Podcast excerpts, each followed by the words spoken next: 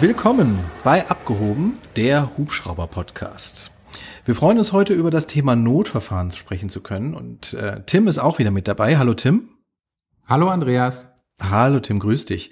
Ja, es geht heute um das Thema Notverfahren. Das heißt, wir möchten mal so ein bisschen darüber sprechen, was sind denn eigentlich unsere Lieblingsnotverfahren als Fluglehrer oder vielleicht so die Hassnotverfahren als Flugschüler und vielleicht äh, sprechen wir auch nochmal darüber, was der eine oder andere schon mal in dem Thema erlebt hat. Mussten wir schon mal wirklich ein, ein scharfes Notverfahren fliegen sozusagen? Oder gibt es Beispiele für bekannte Sachen, wo sowas einfach schon mal durch die Presse ging, dass ein Hubschrauber dies machen musste? Was ist denn ein Notverfahren? Ein Notverfahren ist praktisch ein Verfahren mit dem Hubschrauber, das dann angewendet wird, wenn wir ein technisches Problem haben und das sicherste und das einzige vielleicht auch, was wir tun können, in dem Moment landen. Ja, da würde ich auch gleich schon mal Tim an dich übergeben. Du bist ja Fluglehrer bei euch in der Flugschule. Wie ist das denn? Du trainierst ja auch sicherlich regelmäßig Notverfahren, oder? Ja, absolut, klar. Ich äh, mache ja auch die CPL-Ausbildung für unsere Flugschüler und da gehören natürlich auch zahlreiche Notverfahren zu. Ich würde auch sagen, dass Notverfahren generell in der Schulung einen Großteil einnimmt. Also mindestens 50 Prozent der Zeit sind wir damit beschäftigt, die Leute auf kleine und größere Notverfahren vorzubereiten. Und du hast am Anfang so schön gesagt, so für die Lehrer die Lieblingsnotverfahren, für die Schüler die Hassnotverfahren. Und so fühlt es sich halt auch an. Ne? Als Lehrer entwickelt man da eine Routine und sieht das als Herausforderung, das noch immer weiter zu optimieren und noch bessere Tipps zu geben. Hört sich so ein bisschen an, wie äh, schlage ich mir am besten selber ins Gesicht, aber es ist halt, es ist halt interessant, Notverfahren zu trainieren. Ja, ich gebe dir recht. Also mir macht es auch sehr viel Spaß. Und das war auch damals der Grund, warum ich Fluglehrer geworden bin, weil ich einfach gesagt habe, ich möchte das besser können. Ich will das regelmäßig fliegen und das macht ja normaler Berufspilot überhaupt nicht. Tja, so kam eigentlich damals meine Fluglehrerkarriere zustande. Gibt es bei deinen Schülern ein Notverfahren, wo du sagst, das finden die furchtbar? Gibt es da so ein, oder ist es total unterschiedlich, je nachdem, nach Schüler? Äh, das ist total unterschiedlich, je nach Schüler würde ich sagen. Ähm, wenn ich mir das bei der 120 jetzt angucke, die ich da fliege, wo man ja auch ein Hydrauliknotverfahren macht, wo man absichtlich Hydraulik abstellt, das ist ganz oft bei den Mädels so, die dann nicht ganz so viel Kraft im linken Arm haben, weil der Pitcher dann runterfallen will, wenn man keine Hydraulikunterstützung mehr hat. Das mögen die nicht so. Andere mögen es nicht, ein Heckrotorverfahren zu fliegen, weil das für sie unangenehm ist, wenn der Hubschrauber ständig schieben fliegt. Andere können die Autorotation nicht so gut oder wollen sie nicht so gerne machen, weil sie Angst vor der Drehzahl haben. Das ist komplett irgendwie bei mir gefühlt so persönliche Veranlagung, wer was gerne macht.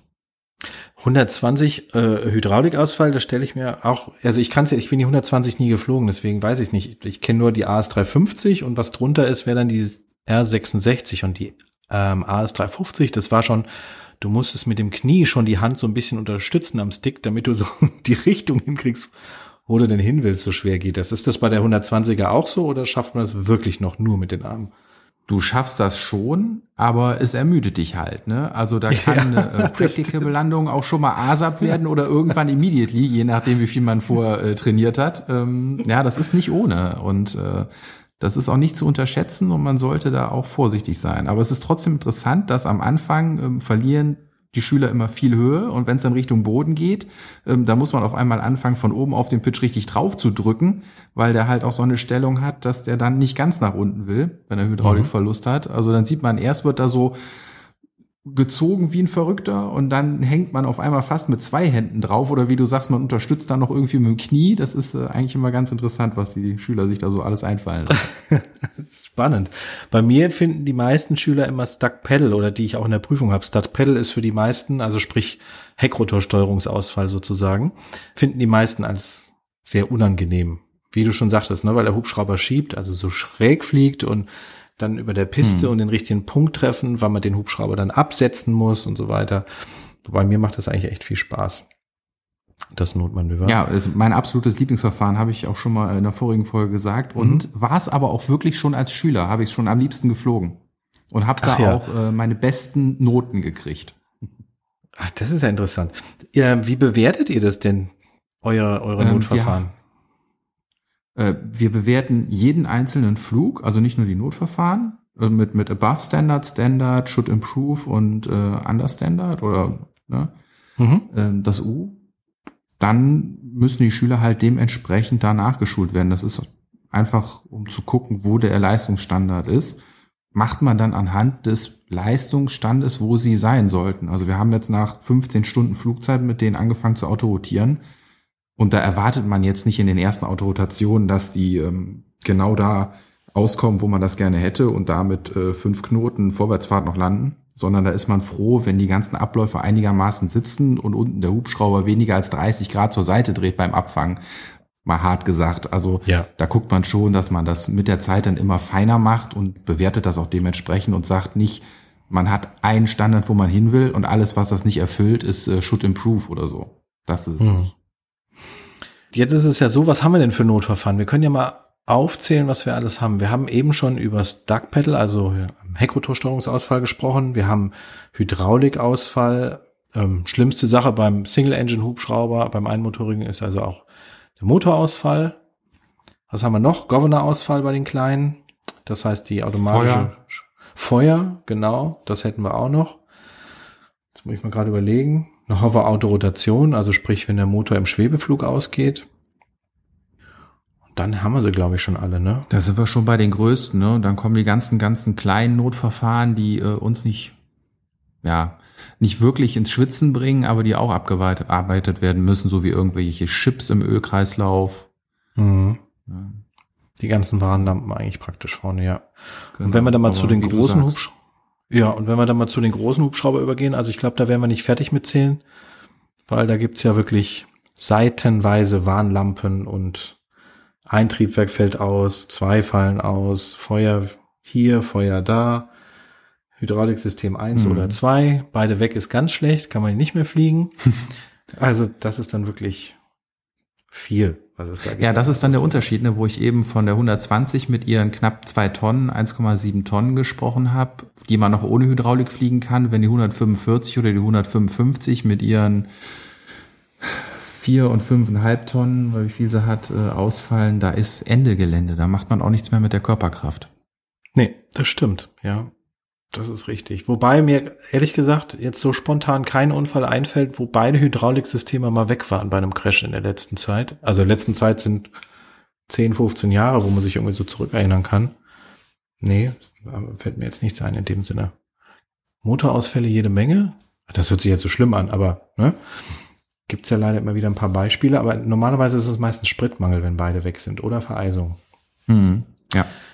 Das ist dann so. Da, zum, ich glaube, das war doch ähm, in England der ganz bekannte Unfall. Da ist doch, glaube ich, ein Polizeihubschrauber mangels Sprit auf den Pub gefallen. War das nicht so? Kennst du den Unfall? Ja, genau. Der hat, ja. äh, den kenne ich auch, ja. Da haben sie lange äh, gegrübelt, was es denn sein könnte, als es passiert ist. Und als sie sich dann die Tanks angeguckt haben, wussten sie es ziemlich schnell, dass beide Tanks komplett leer waren, ja. Genau. Aber da, da denkt man auch so, ne, wenn man das jetzt so hört, ja, hat der denn nicht auf seine Spritanzeige geguckt? Wie kann sowas denn passieren? Eigentlich, also für mich gefühlt kann sowas nicht passieren.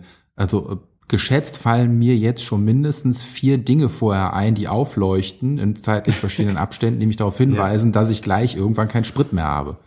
Inklusive Geräusch. Nicht nur leuchten, sondern inklusive Geräusch, Dong, ja. ja, oder was auch immer. Das ist, ja, ich gebe dir vollkommen recht. Es gibt einen Unfall zum Beispiel auch, die haben es wirklich nicht gemerkt, die haben es nämlich nicht gesehen. Und zwar auch ein Polizeihubschrauber, ist aber schon länger her, mit der Bo 105, nachts geflogen und die sind mit Envis geflogen, also mit den äh, Nachtsichtgeräten. Und dann haben die, ähm, dann haben die wohl so ein Zettelchen, nicht über die Warnlampen geklebt, aber bei der Bo ist halt auch so wie bei deinem Hubschrauber ja auch, da geht ja das Cockpit-Panel ein bisschen über die Anzeigen drüber hinaus, damit sie vor Sonne geschützt sind. Und ich meine mich noch zu erinnern, da haben sie wohl irgendwie ein Zettelchen davor geklebt, dass sie ähm, dann von irgendwas nicht geblendet werden. Und dummerweise waren dahinter auch die ähm, Warnlampen für die Spritanzeige sozusagen, also für Low Fuel. Hm. Und die haben wohl vergessen, das war bei der Bo 105, ähm, da musst du den Kraftstoff ja in den Speisetank pumpen und von da bedienen sich die Triebwerke am Speisetank. Und die haben wohl diese Kraftstoffpumpen vom Haupttank zum Speisetank nicht angeschaltet. Sprich, dann war wohl irgendwann halt auch der Speisetank leer. Ich glaube, ach Gott, ich weiß es gar nicht mehr, ich glaube 100 Kilo gehen da rein oder sowas, also gar nicht viel. Na, und dann hat's Pfing Pfing gemacht nachts und dann sind die runtergefallen, leider, ja. Also Spritmangel mhm. ist schon echt ärgerlich. Das ist, ja, das ist so. Ja, es gibt kaum was Vermeidbareres, ne? Ja, und ich bin echt jemand, ich nehme immer gerne zu viel Sprit mit als zu wenig. Weil ich mir immer denke, nee, ich will nie in die Gelegenheit kommen, also ne, zu wenig Sprit zu haben und dann gehe ich lieber einen Tacken früher tanken, auch wenn es noch nicht nötig ist und habe ein bisschen mehr dabei. Vor allen Dingen, ich will ja auch noch einen Folgeeinsatz fliegen, weißt du, nun will ich immer genügend Sprit dafür haben und nicht sagen müssen, nee, geht nicht. Wir müssen erstmal tanken. Das ist ja auch nochmal so eine Sache. Ja, ähm, aber ich glaube, wir bleiben erstmal bei den kleinen Hubschraubern, weil da machen wir ja mehr Notverfahren draußen auf der richtigen Maschine. Hm, zum Beispiel mein Lieblingsnotmanöver ist Autorotation. Super gerne. Mhm. Also finde ich total klasse. Es gibt auch Leute, die können das definitiv besser als ich. Also wenn ich mir da im Internet ein paar Videos angucke, wie da die in Amerika auch noch rückwärts autorotieren mit 80 Knoten und das Ding irgendwie zwischen zwei Hütchen setzen, dann sage ich, wow, Hut ab. nee, Autorotation ist es bei mir, das macht mir echt am allermeisten Spaß. Ich mache es ja auch gerne scharf, aber du brauchst halt auch den richtigen Schüler dafür. Ja, sonst geht das eben einfach nicht. Also die Schüler müssen es ja auch können, sonst hat es ja keinen Wert. Ja. Hm. Scharf habe ich schon ewig nicht mehr gemacht, weil es bei der 120 jetzt äh, bei uns nicht geht. Mhm. Weil die äh, da schon ein paar Mal durch ihr Kufenlandegestell, durch die Form des Kufenlandegestells ein bisschen aufgekippt ist und äh, die Gefahr zu groß ist, dass die vorne einsinkt und dann nach vorne überkippt und die Hauptrotoren in den Boden einschlagen. Deswegen machen wir auch keine scharfen ARs mit der 120. Sag doch mal, Tim, erklär doch mal, erklär doch mal, was eine scharfe AR ist. Ach so, ja genau. Wir unterscheiden ja zwischen Power Recovery und zwischen scharfer AR. Und Power Recovery, wie der Name schon sagt, Power Recover, also wir machen eine Autorotation, wir tun so, als würden uns die Triebwerke ausfallen, machen das komplette Verfahren, wie es fliegerisch geht, wenn ein Triebwerk ausfällt, aber unten im letzten Moment, bevor wir der, bevor der Hubschrauber dann den Boden berühren würde beim Abfangen, führen wir wieder die Leistung zu, weil sie da ist und äh, fangen den Hubschrauber in der Luft ab und lassen ihn quasi nicht auf dem Boden sinken. Bei einer scharfen AR, da wird im Prinzip das Gleiche gemacht, aber wenn man dann sieht, man kommt dahin, wo man hin will, dreht man irgendwann das Triebwerk wirklich aus. Äh, drehst du das aus oder machst, oder machst du den Twist Grill auf Idle? Wir drehen ihn auf Idle. Wir ja. drehen auf Idle, ne? okay, alles klar. Ja. Weil zum Ausmachen musst du ja den Schalter wahrscheinlich irgendwo Klimbim ausmachen sonst. Ja, bei der 120 kannst du das alles über den Trisskript machen. Da könntest du rein theoretisch ausschalten. Ach so. Das würde also, also wie beim Jetranger, genau. Beim Jetranger war das ja, glaube ich, auch so genau Knöpfchen drücken und dann, ich weiß es gar nicht mehr, ist zu lange her, aber ja, okay. Da wieder was dazu gelernt. Ja. Was haben wir denn? Also es ist ja so, im Zivilbereich gibt's ja leider auch manchmal Situationen, wo man einfach eine Entscheidung treffen muss, wo man einfach sagt, du, jetzt haben wir hier echt ein Thema im Cockpit, was machen wir? Ich glaube, die häufigste Entscheidung, die man da treffen muss, ist wahrscheinlich bei schlechtem Wetter, wo man nicht direkt ein Notmanöver fliegt, aber wo wir dann eben so eine sogenannte Sicherheitslandung machen. Das ist dann keine Notlandung, weil wir haben ja keinen kein, äh, kein Notfall an Bord, es brennt nicht, alle Triebwerke laufen, ist alles toll, der Hubschrauber fühlt sich wohl, aber eben der Pilot nicht mehr weil das Wetter eben so schlecht ist. Und dann machen wir eine sogenannte Sicherheitslandung. Das ist dann auch ein Moment, wo man sagt, okay, jetzt geht's nicht mehr weiter, bevor man sich in eine Situation bringt, bevor man in Not gerät, darf man das machen, zum Beispiel, weil sich das Wetter schneller verändert als äh, vorhergesagt. Kommt dann irgendwie der Schneeschauer früher mhm. vorbei mhm. oder der Nebel ne, oder die Wolken. Und ähm, wir dürfen dann eine Sicherheitslandung durchführen und wir dürfen auch danach wieder starten, was wir nach einer Notlandung natürlich nicht mehr dürften, weil dann kommen erstmal ganz viele Fragen bei den Behörden auf. Die wollen dann erstmal ganz viel wissen. Das geht aber nach so einer Wetternotlandung. Hast du, oder Wetter, Entschuldigung, Wettersicherheitslandung, nicht Notlandung. Hat Tim, hast du schon mal sowas gemacht? Bist du mhm. schon mal in überraschend schlechtes Wetter gekommen und hast gesagt, so jetzt, dann bleiben wir hier lieber sitzen und warten ab? Ähm, ich bin schon mehrfach in schlechtes Wetter gekommen, aber erst einmal in wirklich so schlechtes Wetter, dass ich ganz, ganz kurz davor war. Das war über dem Rhein. Wir waren von einer Vermisstensuche auf dem Weg zurück nach Düsseldorf zum Flughafen. Und der Rhein ist schon unsere Schlechtwetterschiene, wo wir die Leitung auch kennen und die Brücken, wo wir genau wissen, wo Hindernisse sind. Und äh, wir sind in einen Schneeschauer gekommen und man konnte von der, vom einen Ufer des Rheins fast das andere nicht sehen. Und ähm, das war wirklich kurz davor, wenn das noch minimal schlechter geworden wäre, hätte ich gesagt, ist mir jetzt egal, auch wenn wir hier nur noch zwei Kilometer vom Flughafen weg sind. Das war schon in der Kontrollzone.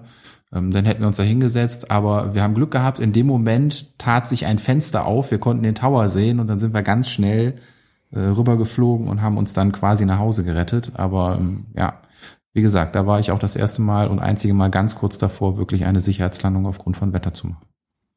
Boah, dann war das aber schon echt schlecht, wenn ihr noch nicht mehr, mehr über den Rhein rüber gucken konntet, ne? Dann ist man ja auch tief in dem Moment. Mhm.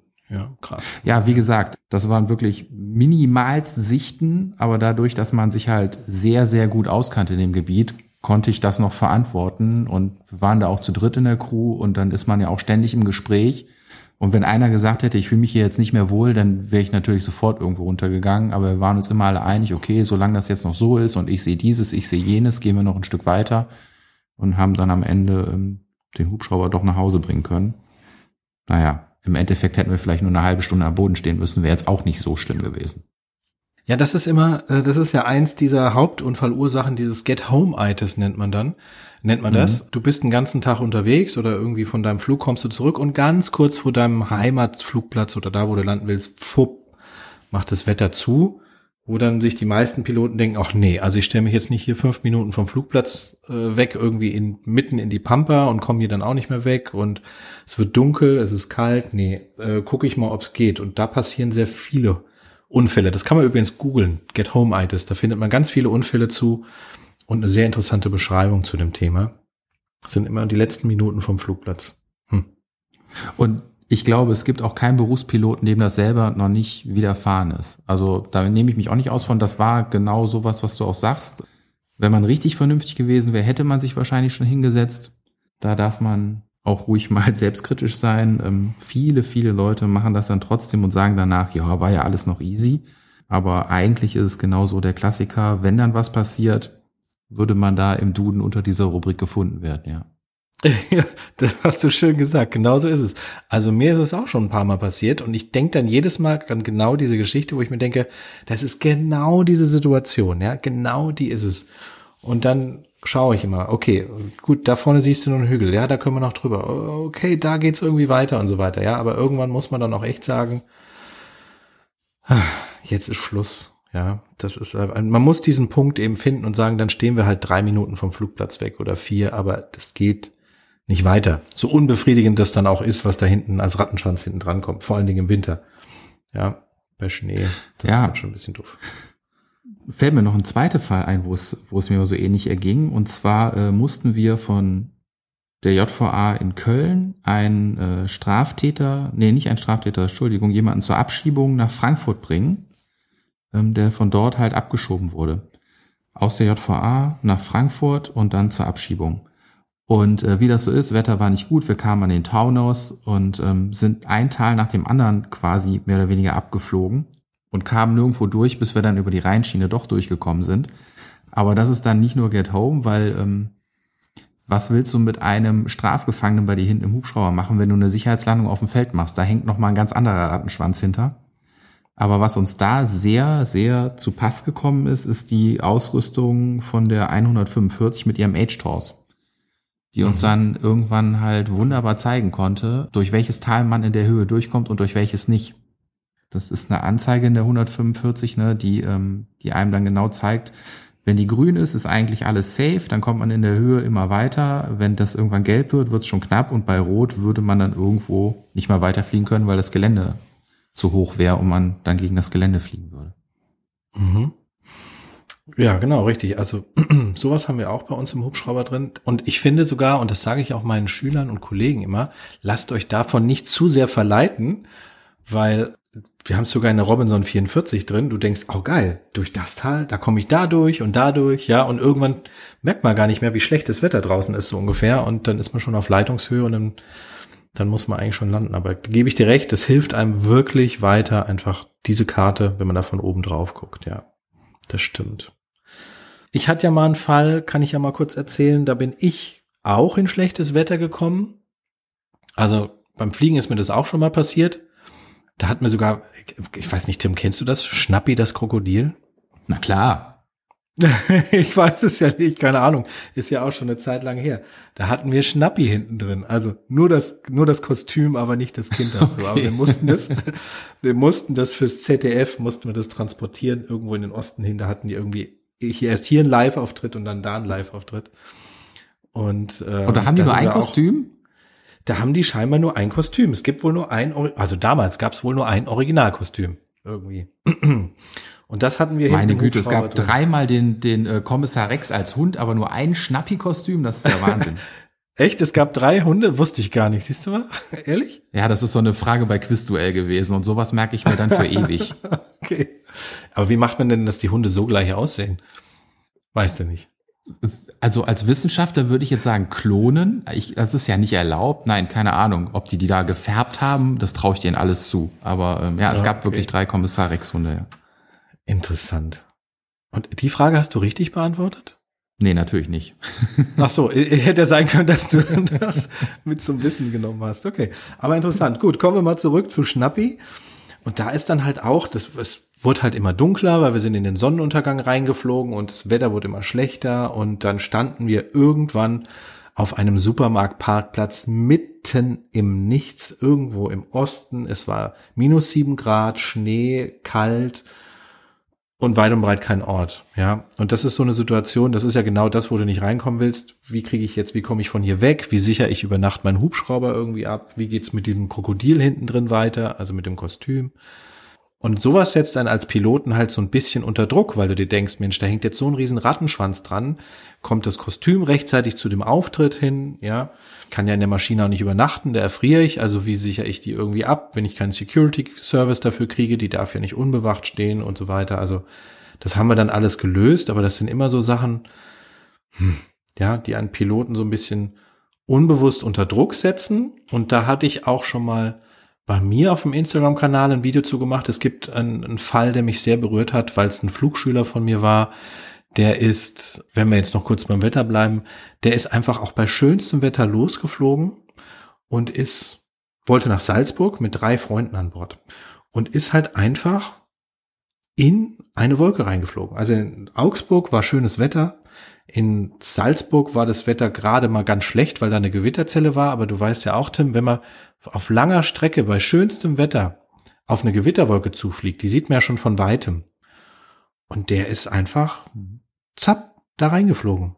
Und sind natürlich alle ums Leben gekommen und haben uns auch gefragt. Also der Pilot, der war eigentlich bei der Rettung und Katastrophenschutz und total netter Typ, sehr, sehr bewusst in dem, was er alles so macht und sich klar über diese Gefahren und das hätte keiner gedacht, dass das äh, so endet. Aber auch da leider kein Decision-Making gemacht und gesagt, hier, auch wenn ich den Druck verspüre, ich habe jetzt drei Freunde an Bord, sogar das erste Mal, ähm, ich kann ja jetzt keine Sicherheitslandung durchführen, wie sieht denn das aus? Ja, vielleicht hat er das so verspürt, ähm, ist da einfach weitergeflogen, ja, und dann war, dann war er in der Wolke und dann, ich glaube, 30 oder 40 Sekunden später waren alle tot. Die sind dann gegen Berg mhm. geflogen, den sie halt nicht gesehen haben, ja. Hm. Also deswegen, und da denke ich halt gerne dran, ja. Weil ich mir einfach sage, das muss nicht sein, das möchte ich nicht so machen. Nee, und das ist halt, ähm, da, da sind jetzt so viele Themen drin, ne? Wie du sagst, da ist Decision Making drin, ähm, da ist dieses Inadverted IMC, also unbesichtigter Einflug in Instrumentenflugbedingungen. Das unterscheiden wir ja zwischen Visual Flight Rules und Instrument Flight Rules, wo man das eine mal mit der sich nach außen fliegt, mit der Arme auf Instrumenten. Und viele haben jetzt auch darüber diskutiert, als das mit Kobe Bryant passiert ist, war ja im Prinzip genau das gleiche Thema, ne? Der Pilot war auch sehr erfahren, wohl auch sehr gut, hatte sogar Instrumentenflugberechtigung und alles und ist auch einfach bei schlechtem Wetter eine Wolke geflogen und hat die Kontrolle über das Luftfahrzeug so verloren, dass er irgendwann auf dem Boden zerschellt ist. Mhm. Und ähm, mhm. ja, ja, dieses, dieses unbeabsichtigte Einfliegen in Bedingungen, die dann nur noch einen Flug nach Instrumenten zulassen würden, da kann man einfach oft nicht so schnell umschalten, dass man dann sicher weiterfliegen kann. Also ähm, ich hatte so eine Situation Gott sei Dank noch nicht, aber ich könnte mir das gut vorstellen, dass obwohl man weiß, was dann eigentlich zu tun ist, durch die Schrecksekunden so falsch reagiert, dass man das nicht mehr aufgeholt kriegt. Ja, und vor allen Dingen, also es können sich viele gar nicht vorstellen, äh, weil viele denken, dann guck doch auf deine Instrumente. Aber wenn man das nicht gelernt hat, die Instrumente schnell genug in der richtigen Reihenfolge zu scannen und dementsprechend zu reagieren und gleichzeitig dieses Hosenbodengefühl, was man ja im Hubschrauber immer hat, abzuschalten. Also sprich, wenn ich das Gefühl habe, ich werde in den Sitz gedrückt, dann könnte man sagen, ja, dann steige ich ja mit dem Hubschrauber, ne, wie im Flugzeug auch. Aber es könnte auch genauso gut eine scharfe Rechtskurve sein, weil ich durch die fehlenden visuellen Reize für die Augen weiß ich nicht mehr, ob das eine Rechtskurve ist oder eine Linkskurve ist. Ich merke nur, ich werde in den Sitz gedrückt. Aber keine Ahnung wohin. Und dadurch ist man nicht mehr in der Lage, diesen Hubschrauber kontrolliert zu fliegen, wenn man das nicht gelernt hat, nach Instrumenten eben zu fliegen. Ja, also hm. gibt es leider viel zu viele Unfälle damit. Ist einfach so. Ja. ja, und also ich meine, zum Berufspilot, dann, da hast du ja einen gewissen Stundenanteil, wo du da ja eingeführt wirst, obwohl du dann nur nach, nach Sichtflugbedingungen deinen Schein machst, sind da ja diverse Stunden drin, wo du dann anhand von Instrumenten fliegen musst. Da wird einem so eine Brille aufgesetzt, dass man gar nicht mehr rausgucken kann, sondern nur die Instrumente sieht. Aber auch das reicht nicht aus, meiner Meinung nach, um in so einer Situation dann sicher agieren zu können. Das ist ganz gut, da mal drauf sensibilisiert worden zu sein, weil man dann auch genau das merkt, was du sagst dass das Hosenbodengefühl nicht mit dem wirklichen Gefühl übereinstimmt manchmal, dass man denkt, man fliegt eine deutliche Linkskurve, aber in Wirklichkeit fliegt man stumpf geradeaus. Ja, wie gesagt, und auch wenn man diesen Anteil da drin hat, glaube ich, reicht der nicht aus, um sich in so einem wirklichen Ernstfall unter dem Stress darauf so gut konzentrieren zu können, dass man eine gute Überlebenschance hat. Also, wie heißt es so schön, in der Wolke lauert der Tod. Mhm. Das ist richtig. Ja, vor allen Dingen, das kommt ja auch darauf an, wie bist du unterwegs? Bist du jetzt also schon sowieso im Tiefflug gewesen und weißt, jetzt bin ich in der Wolke drin und rechts von mir ist irgendwie, geht's den Hügel hoch und warte mal, links war doch die Stadt oder eine Hochspannungsleitung und dann, das ist ja ein Wahnsinnsstress, dem du da ausgesetzt bist. Unser Chef, der macht, der hat es jetzt so gemacht, der hat vor einiger Zeit die Entscheidung getroffen, dass, ich glaube jetzt seit einem Jahr oder so, wir nur noch Robinson oder auch nur noch Hubschrauber bestellen, die einen Autopilot drin haben das heißt, mhm. ähm, dass man im Notfall einfach sagt, hey, jetzt fliegt das Ding erstmal und dann drehst du ja nur den einen Knopf, das, den Heading-Bug und dann fliegt das Ding eine 180-Grad-Kurve eben wieder raus. Ja. Mhm. Ähm, weil wir verchartern ja auch an Privatpiloten und wenn die da reinkommen, muss nicht sein. Also man hofft natürlich, dass sie bei so einem Wetter nicht fliegen, aber warum auch immer sie da reinkommen, dass sie dann wenigstens noch eine zusätzliche Chance haben, wieder rauszukommen, ja. Ja. Hattest du denn ja, schon mal genau. den Fall, dass du Ach so, Entschuldigung, ich wollte dich nicht unterbrechen. Nee, ich wollte nur nochmal, ähm, das ist dann halt auch, wenn wir gerade bei Notverfahren sind, wenn man in so eine Situation reinkommt, dann äh, fliegt man genau dahin zurück, wo man hergekommen ist. Ne? Also wie du sagst, man im Idealfall äh, Autopilot an und dann 180 Grad kehre und in der Höhe, wo man eben war, wieder an den Punkt, wo man vorher war. Da sollte man dann im Idealfall wieder unter Sichtflugbedingungen rauskommen. Mhm.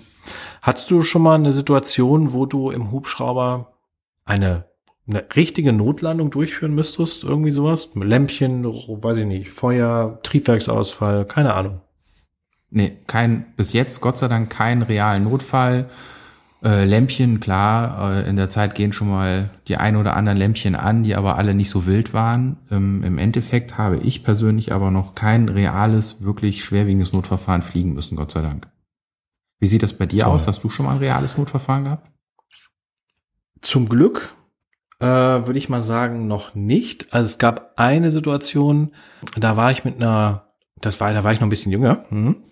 Da war ich in Österreich noch Fluglehrer an der Flugschule und ähm, dann haben wir da geschult auf R22. Was war denn das? Privatpilotenausbildung. Und dann sind wir auf irgendeinem, ich nenne es jetzt mal Hügel gelandet, weil für die Österreicher ist ja ein Berg ein richtiger Berg und das war halt einfach in deren Vorstellung eher ein Hügel. Also wir waren nicht allzu hoch, es war aber ein schöner Tag. Und ähm, dann ähm, hat es eigentlich auch von der, vom, vom Power-Setting her laut Tabelle gepasst. Auf jeden Fall, wir gehen auf diesen auf diesen Spitze von diesem Hügel gehen wir zu. Ich weiß auch gar nicht mehr, wie hoch der war. Dann habe ich irgendwann gesagt, ich würde mal sagen, in 10 Meter Höhe, vielleicht waren es auch 20, Ah, keine Ahnung, aber ich schätze mal zehn Meter höher habe ich irgendwie gesagt, okay, wir wollen gar nicht aufsetzen, sondern wir starten direkt durch. Und es ging ja zu allen Seiten ringsherum, ging es einfach nur noch runter. Und irgendwann kam dann auch noch der Wald. Und in dem Moment, wo ich sage, komm, wir gehen durch, bricht uns die schlagartig die Drehzahl ein. Peng. Zack, bricht uns die Drehzahl ein. Ist die, ich höre nur noch das Horn hupen und äh, dann, okay, dann ist der einzige Weg, der ist jetzt dann eben nach unten. Und äh, dummerweise war halt da keine gerade Fläche, sondern das ging halt nur noch bergab. Und dann äh, habe ich die da irgendwie so schräg an den Hang gesetzt. Auch nicht schwebend, sondern so erst vorwärts rutschend. Und da war meine Angst, okay, jetzt kippen wir zur Seite um. Oh ja, und dann saßen wir da, dann habe ich das geschafft. Aber das war schon so ein Moment, wo ich gedacht habe, ach verdammt, jetzt wird's gerade mal richtig ernst. Mal gucken, was passiert. Ja, das war schon so. Hm. Hm. Ja, war aufregend. Wir sind dann aber auch komischerweise mit dem Power-Setting von da wieder weggekommen. Also das hat wieder funktioniert. Deswegen war nicht klar, warum ist uns an der Stelle die Drehzahl eingebrochen. Vielleicht hat der Schüler das Gas beim Durchstarten festgehalten. Ja, ich habe mhm. dann, ähm, als ich das äh, Verfahren eingeleitet hatte, nochmal versucht. Also Pitch habe ich ja eh runtergemacht, weil wir wollten ja dann runter ähm, und nochmal ein bisschen aufzudrehen, aber da kam irgendwie nichts in dem Moment. Also deswegen ist, wurde halt nie geklärt, warum ist das Ding da irgendwie eingebrochen. Mhm. Das war so das Einzige, wo ich jetzt sage, da habe ich jetzt mal wirklich wetterlos sozusagen ein Problem mit dem Hubschrauber gehabt, ja. Und ja. Ähm, dann gab es noch ja, eine andere. Komisch, ja? hört sich merkwürdig an. Ja, es war, es war ganz komisch. Es wurde auch nie rausgefunden, warum war das dann eben so. Und der Schüler sagte, nein, er hat auch nichts am Gas gemacht. Und ich habe versucht aufzudrehen und da kam mir dann auch nicht irgendwie großartig was. Also ob er das so festgehalten hat, weiß ich nicht. Gibt's auch. Hat ein Kollege auch das Problem mal gehabt. Da hat, äh, da ist während des geradeausflugs, einfach nur auf dem Shuttleflug, ist dann das Low RPM Warning Horn angegangen und der dachte auch, dass irgendwie irgendein Problem im Motor ist. Aber der Schüler hat scheinbar, ich war nicht dabei, ich kenne es nur aus Erzählungen, das Gas so festgehalten irgendwie, dass man dachte, okay, da passiert jetzt irgendwie nichts mehr. Tja, mhm. und dann hatte ich noch eine andere Situation und da sind wir dann wieder beim Wetter. Da bin ich aus einer Waldlichtung rausgestartet und es war, es war alles nass. Das war mit einem, mit einer B206, also einem Jet Ranger, aus einer Waldlichtung rausgestartet. Wetter war eigentlich okay. Also die Sicht nach vorne war gegeben. Wir hatten auch die Wolkenhöhe, um da rauszukommen. Und wir waren aber in der, was ist das? Lehseite, gell? Wind abgewandt. Ja. Die Lehseite, ja. Und ähm, dann sind wir, wir waren zu zweit, zwei Piloten, dann sind wir da senkrecht rausgestartet. Und in dem Moment kam wohl irgendwie eine, weiß ich nicht, Windrolle und hat die Wolkenhöhe so weit runtergedrückt, dass sie bis auf Baumwipfelhöhe abgefallen ist die Hauptwolkenuntergrenze. Ja, und dann warst du irgendwie auf Baumwipfelhöhe auf einmal in den Wolken und die einzige richtige Entscheidung war in dem Moment, okay, jetzt können wir nur noch die Spitzen sehen, wir landen sofort wieder. Also sind wir wieder runter oder wollten runter. Das Problem war, es war ja alles nass. Und ähm, weil eben die Kleidung so ein bisschen nass war, der Hubschrauber war nass, wir haben den ja vorher ausgepackt, weil er da stationiert war über Nacht, ähm, ist es wie im Winter auch. Irgendwann beschlagen die Scheiben. Und normalerweise beim Hubschrauber mit Vorwärtsfahrt kommt nämlich erst die frische Luft in den Hubschrauber rein, sodass du genügend Luft hast, die eigentlich das Ganze äh, gar nicht erst beschlagen lässt. Aber wir hatten ja diese Vorwärtsfahrt nicht, sondern wir waren ja im Schwebeflug in dieser riesen Waldlichtung auf Baumwipfelhöhe. Und da fing bei mir an, die Scheibe zu beschlagen. Und ähm, ich habe ihn dann noch umgedreht, den Hubschrauber, um ihn wieder zum Ausgangsort zurückzudrehen. Aber ich wusste jetzt in dem Moment, wo die Scheibe beschlägt, ich weiß, es sind rechts von mir Bäume, es sind hinter mir Bäume, unter mir ist ein Haus. Zu weit nach vorne kann ich auch nicht, da kommen Bäume. Also es war eine total dumme Situation und ich habe dann fing an, der Hubschrauber sich schon so ein bisschen aufzuschaukeln, weil du einfach eben keine Referenzen mehr hast. Und dann habe ich meinen Kollegen gefragt, pass mal auf, siehst du noch irgendwas? Er hat gesagt, ja, er sieht noch was. Okay, you have controls. Ne, weil er noch was sieht, darf er dann steuern oder muss er in dem Fall. Und er hat dann die Maschine gelandet, weil bei ihm die Scheibe nicht so beschlagen war. Aber das war auch schon eine Situation, wo ich mir im Nachhinein gedacht habe, wow, das hätte alles ganz anders enden können. Ja, das war einfach, das war genauso wahrscheinlich wie auch bei der R22 so. Da war halt nicht nur das, das Problem vor Ort, sondern wir hatten auch Glück. Das muss man einfach so sagen. Du brauchst, mhm. oder ist meiner Meinung nach, brauchst du für solche Situationen immer ein bisschen Glück, damit sowas in dem Fall gut ausgehst. Und wenn das äh, gut ausgeht und wenn du eben kein Glück hast, dann kann das eben auch wieder ganz anders enden, ja.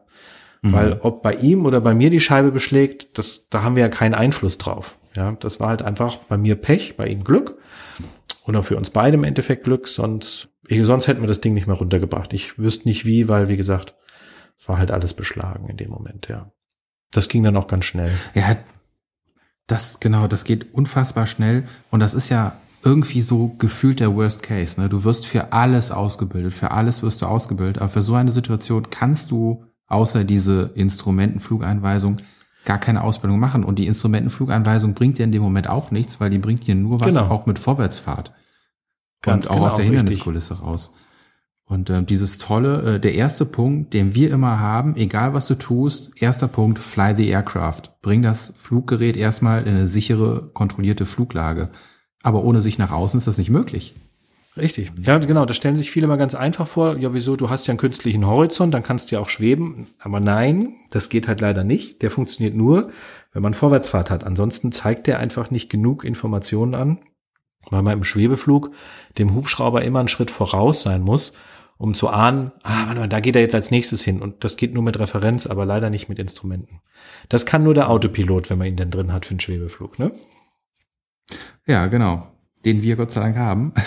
Aber ähm, ist, mittlerweile gibt es ja auch sogar für Hubschrauber äh, Landesysteme, die bei Null Sicht nach außen äh, was projizieren können, dass man wirklich auch schweben kann mit einem Hubschrauber ohne Autopilot händisch ohne eine Sicht nach außen zu haben. Das ist hochinteressant. Ähm, Habe ich letztens noch mit jemandem telefoniert, mhm. mit einem Unternehmen aus der Schweiz, die da sowas entwickeln. Das ist schon mhm. nicht schlecht, was da so kommt mit der künstlichen Intelligenz und die haben da echt was drauf. Weißt du, wie das angezeigt wird, wie das dann aussieht? Ich kenne das nicht. Ich höre das jetzt zum ersten Mal. Ich weiß, die Schweizer ja. machen ja sehr viel, auch mit diesem Point-in-Space-Verfahren und so weiter, aber erzähl mhm. mal. Ähm, das sind im Prinzip, musst du dir vorstellen, dass da äh, das Landegelände, das kannst du nicht überall machen. Das Landegelände muss halt in der Datenbank hinterlegt sein. Dass der Hub, dass ah, die Datenbank okay. genau weiß, da will ich hin.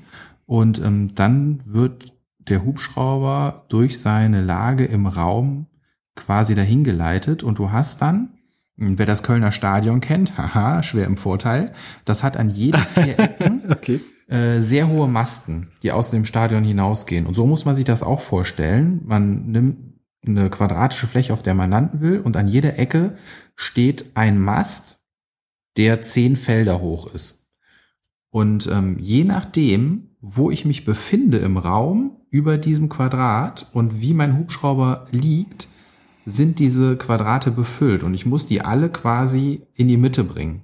Quasi alle auf Quadrat 5 stellen. Und wenn dann vorne rechts das Quadrat 7 hoch ist und das hinten links 3, dann weiß ich genau, mein Hubschrauber hat jetzt die Nase vorne rechts oben und hängt hinten links. Mhm. Und so kann ich mhm. den dann über dieses System äh, versuchen zu landen. Das soll sehr gut funktionieren. Ich habe selber noch nicht ausprobiert. Da ist mir Corona leider dazwischen gekommen, sonst hätte ich an so einer Studie teilgenommen in München. Oh, schade, ja. Aber das ist äh, wirklich hochinteressant, was da für Möglichkeiten mittlerweile gibt. Wahnsinn.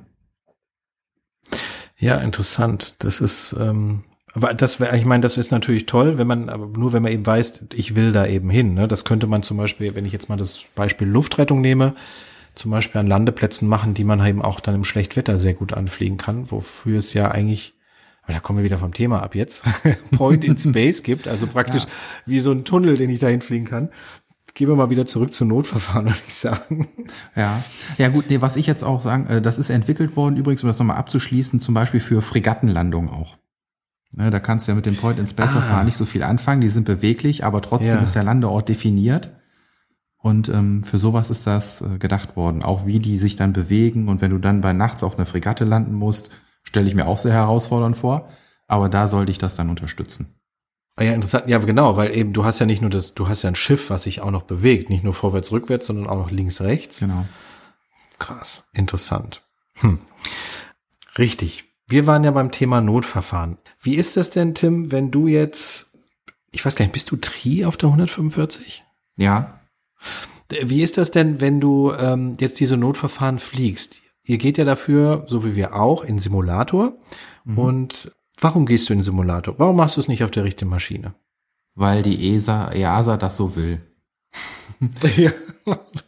Okay, sehr brave der, Antwort. Der Simulator, der Simulator ist natürlich als Notverfahrenstrainer ein super Ding, weil ich einfach ein Mockup, also nachgebildetes Cockpit dort habe, als würde ich in einem echten Hubschrauber sitzen und kann alle Knöpfe und alles Mögliche schalten wie im echten Hubschrauber und es passiert natürlich in der Realität nichts.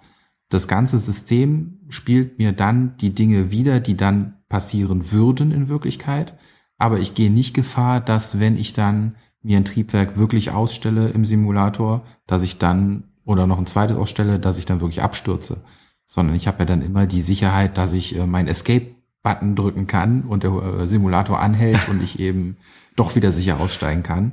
Das ist natürlich der eine große Vorteil, dass ich wirklich alle Knöpfe drücken kann, die ich im echten Hubschrauber im Notverfahrentraining so nur ansprechen würde, aber das System natürlich laufen lassen muss.